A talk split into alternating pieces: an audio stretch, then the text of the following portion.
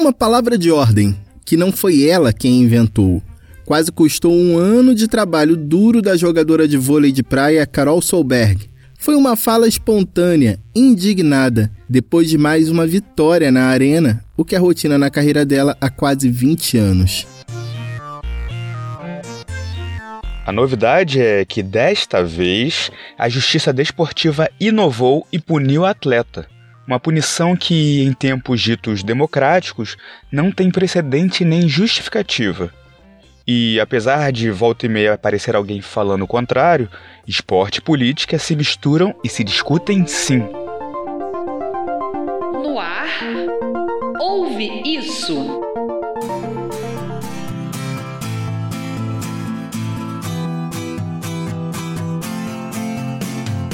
Oi, pessoal. Este é o podcast Ouve Isso e eu sou o Rodrigo Bap. Quem está com a gente é o Victor Ribe. E aí, Vic? Ei, pessoal, tranquilo, Bap? Tranquilo! Aproveita que você ouve isso na internet e já segue a gente no Twitter e no Instagram, que a gente interage com você e posta material extra. Nas duas redes, nossa arroba é podcast Ouve Isso. No dia 20 de setembro, a dupla de vôlei de praia formada por Carol Solberg e Talita venceu a disputa pelo terceiro lugar e faturou a medalha de bronze do circuito nacional. Logo após a vitória, ainda na arena, elas deram entrevista ao canal Sport TV 2, que transmitia a partida. Vamos ouvir então a Carol. Um Temos Fabi, Bruno Souza, Marcos Freitas e todo mundo está acompanhando você também na nossa arquibancada ali. Parece Fala, que. Tá... Ó, sua irmã tá aí, tá? Ah, tá todo mundo. Primeiro, um beijo para todo mundo da minha família. É, eu queria agradecer de verdade. Esse torneio aqui foi muito especial.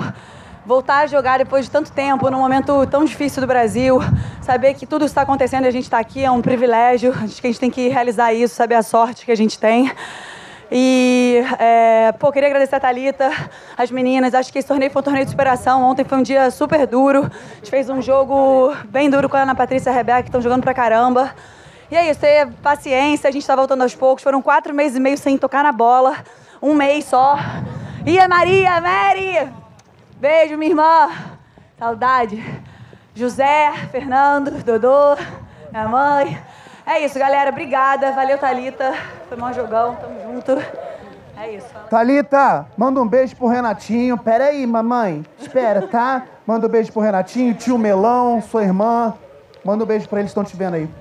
Beijo, beijo, que eu sei que minha família tá acompanhando. Meu filhote está lá, meu mini torcedor. Beijo, filho, mamãe te ama. É, queria agradecer é, a todos vocês aqui da organização.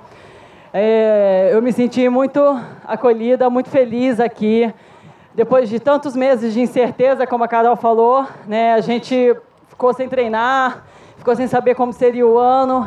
E ter esse torneio, voltar a jogar uma semifinal, estar tá no pódio de novo, sentir todas essas emoções. Acho que é graças a vocês que se preocuparam, que trabalharam para fazer com que isso desse certo. Obrigada mesmo. Obrigada a vocês que estão assistindo que eu sei que vocês não estão presentes, eu sempre falo né, que o torcedor é o terceiro jogador, mas eu sei que vocês estão aí e saibam que é importante também ter vocês, sabe que é importante é, essa visualização, o vôlei está sendo assistido, o vôlei está sendo acompanhado e vocês fazendo do nosso esporte um esporte muito melhor. Só para não esquecer, fora Bolsonaro! Vamos nessa com você, DJ Doido! O subprocurador-geral do STJD, o Superior Tribunal de Justiça Desportiva, o Wagner Dantas, encaminhou uma denúncia para a secretaria do tribunal. É que ele alega que para participar da competição a Carol concordou com o regulamento e no contrato tinha um item que dizia o seguinte: abre aspas, o jogador se compromete a não divulgar através dos meios de comunicação sua opinião pessoal ou informação que reflita críticas ou possa, direta ou indiretamente, prejudicar a imagem da CBV e ou os patrocinadores e parceiros comerciais da competição. A Associação Brasileira de Imprensa e o Movimento Nacional de Direitos Humanos pediram para participar do processo. As entidades e diversos fãs da dupla consideraram a reação da justiça desportiva desproporcional, já que só valeu quando uma jogadora protestou contra o governo. Em 2018, dentro de quadra, jogadores de vôlei pediram votos para Bolsonaro e não aconteceu absolutamente nada. O medo é que nesse momento em que se exalta tanto o período terrível da ditadura, essa ação marque a volta da censura ao esporte. Aí que algumas pessoas defenderam que esporte e política não se misturam e nem se discutem. Então, vamos mostrar que elas estavam bem enganadas.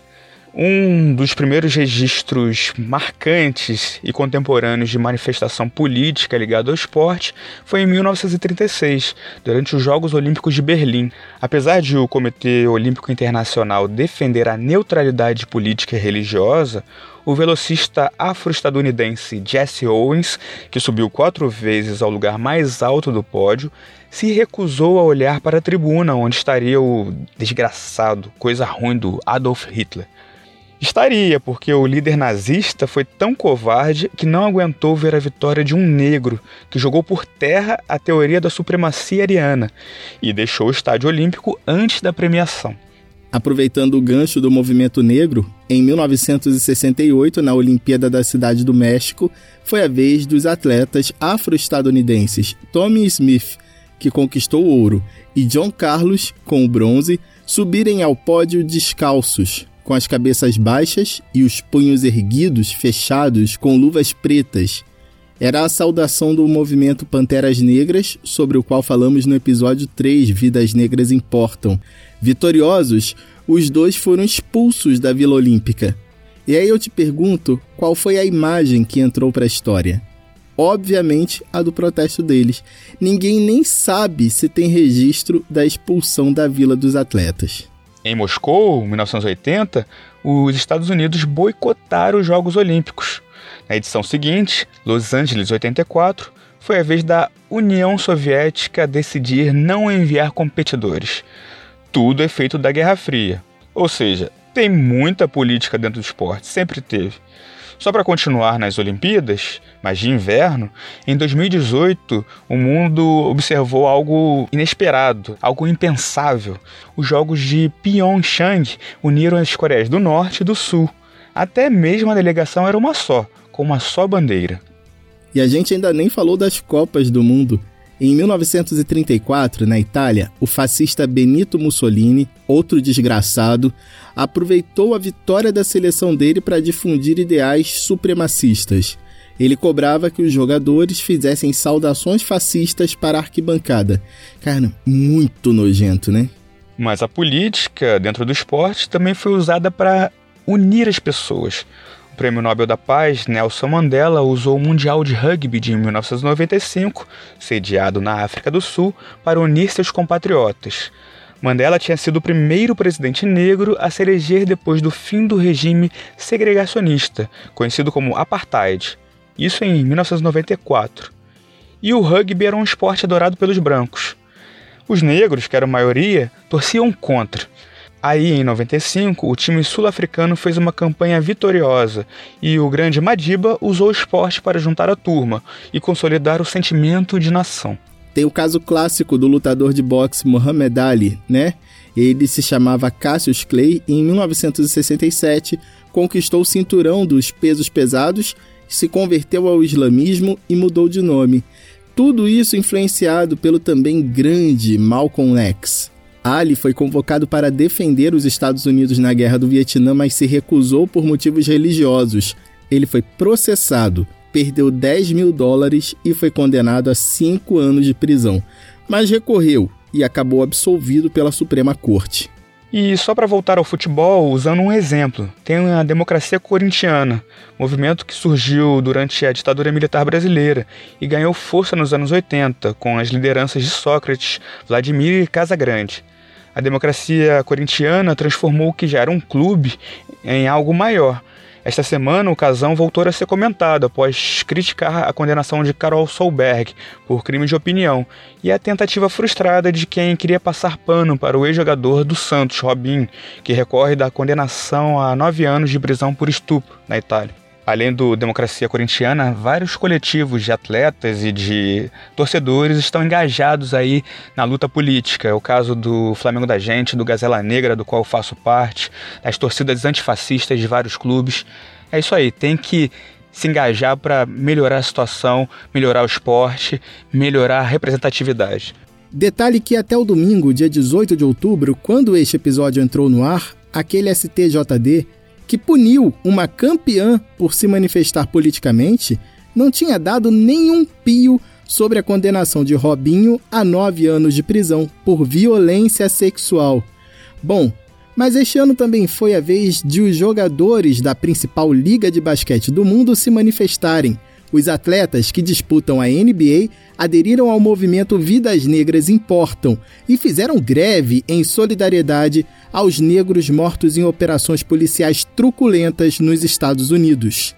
Em uma coluna no UOL, o campeão de taekwondo Diogo Silva, que atualmente faz parte do grupo de rap Senzala High Tech, lembrou que, além de se manifestarem, alguns atletas se aventuraram a disputar eleições, é, como é o caso do colega dele Leonardo Santos, o ginasta Diego Hipólito, vários jogadores de futebol, Romário, inclusive é senador, Bebeto, a atleta Mauro Imagem, João do Pulo também já se candidatou, a jogadora de vôlei Leila. Isso só para citar alguns exemplos. Vários atletas já se candidataram e se elegeram para cargos políticos. Você ouve isso? O caso da jogadora de vôlei de praia Carol Solberg pôs em evidência mais uma vez a discussão sobre esporte e política. Apesar de, mesmo depois desse histórico, ter quem diga que essas duas coisas não se misturam, a pesquisadora e historiadora do esporte, Aira Bonfim, afirma que não é possível separar esporte e política e ressalta que confederações e federações esportivas tentam silenciar essas manifestações quando não lhes convém. Aira foi pesquisadora do Centro de Referência do Futebol Brasileiro no Museu do Futebol, que fica em São Paulo, e é curadora das exposições Contra-ataque, As Mulheres do Futebol e o Futebol nas Olimpíadas. Oi, Aira, tudo bem? Oi, Rodrigo. Oi, Vitor bom essas relações né, de poder, de política dentro do meio esportivo sempre aconteceram, né? Então, por isso que eu gosto muito da, da minha área, que é a história, para revelar um pouco né, esses bastidores e rememorar nos dias de hoje o que a gente tem como possibilidade de pensar, né? Como e por que isso acontece.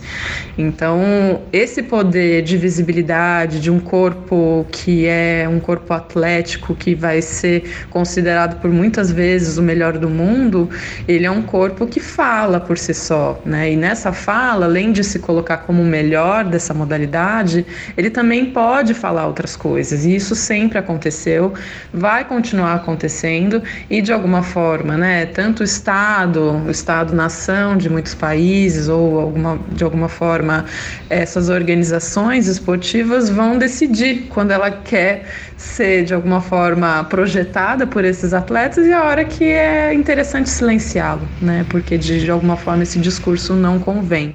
Aira Bonfim aponta como exemplo da disputa de poder dentro do campo esportivo a resistência à participação de negros e mulheres no esporte durante várias décadas, inclusive no futebol. E lembra a história da corredora Irenice Rodrigues, ex-atleta do Flamengo, Vasco, Fluminense e Botafogo, que em 1967, no período da ditadura militar, levantou a voz contra o Comitê Olímpico Brasileiro que estabelecia uma série de restrições à participação de mulheres. Campeã sul-americana dos 800 metros rasos foi desligada da delegação brasileira que seguiu para os Jogos Olímpicos de 1968 na Cidade do México. Eu acho muito importante, né, usar essa minha área de conhecimento que é a história para pensar essas relações, né, de da política com a desenvoltura, né, a carreira de atletas e aí a gente se estende para muitas modalidades e pensando como isso se relaciona com estratégias de poder, né? Então, um atleta em projeção, em crescimento, com visibilidade, ele tem poder e, de, e ao longo das histórias esportivas que vão passar por Jogos Olímpicos, por campeonatos conhecidos, mundiais e até nacionais, a gente encontra várias vezes essas relações em disputa. Né? A minha grande pergunta é se existe algum momento onde esse corpo não foi político, né? esse corpo do atleta. E a, o que a história nos mostra é que sempre foi. Né?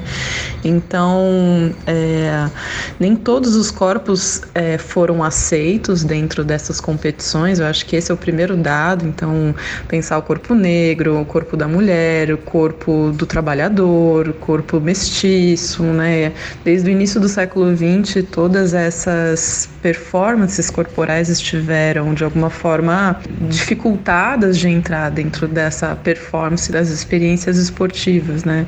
Dentro do futebol, isso foi muito claro na formação dos clubes, né, das ligas de futebol. Então, você tinha isso declaradamente colocado dentro das regras, né? Então, você não podia ter um jogador negro compondo né, um time de futebol ali das primeiras divisões que de alguma forma representava um núcleo social de pessoas de uma elite que estavam trazendo um esporte importado, então tinha uma relação classista, inclusive, de quem performava né, o futebol, por exemplo. E essas extensões a gente vê no território nacional com muita força, né? O Brasil é representante dessas disputas de quem pode jogar o jogo, as mulheres, inclusive, né? De alguma alguma forma vão ser proibidas de jogar esse futebol, uma vez que elas vão entrar dentro desse futebol antes da década de 40. Mas se a gente abrir para conhecer outras modalidades, a gente tem exemplos conhecidos como o do Jesse Owens em 36, né, que de alguma forma, né, esse corpo negro é, invade a arena de Berlim dentro de um contexto né, do fascismo muito forte ali na Alemanha, mas no mundo inteiro e arrebata ali quatro medalhas de ouro, né? Então, na defesa de um tipo corporal ariano, né, de perfeição, você tem esse corpo que também está fazendo política, uma vez que ele vai estar tá sendo é, reconhecido mundialmente pelos seus feitos. É, mas eu gosto de trazer um caso muito nacional também, né, e feminino, que é a Irenice Rodrigues, né, então a Irenice corredora, né, ali no atletismo, ela vai ser punida em 67 pelo Comitê Olímpico Brasileiro, né, vai ser de alguma forma mandada de volta, né, da experiência mexicana da, desses Jogos Olímpicos, e era uma atleta que notadamente tinha chances de trazer uma medalha para o Brasil, e o fato fato dela, de alguma forma, reivindicar melhorias né, de espaços de treinamento, de, de, de, disciplina, né, que é algo que o atleta traz consigo, de alguma forma, é, esse argumento, inclusive, vai ser utilizado contra ela. Né, ela vai ser acusada de indisciplina, vão trazer uma briga dela com uma outra atleta, mas no fim das contas, é ela, de alguma forma, aqui representando, né, tanto a imagem dessa mulher negra, né, que de alguma forma está ganhando poder vai virar um problema. O apagamento histórico promovido pelo regime autoritário contra a atleta Irenice Rodrigues, citado aqui pela Aira Bonfim, é contado no curta-metragem Procura-se Irenice, lançado em 2016. Encontramos o filme de Marco Escrivão e Tiago Mendonça em uma página no Facebook do Cineclube e Filmoteca de Montemoro Novo. Vamos colocar o link para vocês nas nossas redes e torcer para o filme continuar lá. E obrigado, Aira. Até a próxima. Valeu, Aira. Cultura e comportamento. E você? Ainda acha que esporte e política não se misturam? O próprio discurso de que essas coisas não caminham juntas é já um posicionamento político. E vários governos fizeram uso político dos esportes, mas não enxergaram com bons olhos quando os atletas, os operários dessa engrenagem, passaram um recado fora do script para eles. E como a política está em tudo, inclusive neste podcast, vamos dar tchau de um jeito diferente. Fora, Fora Bolsonaro! Bolsonaro!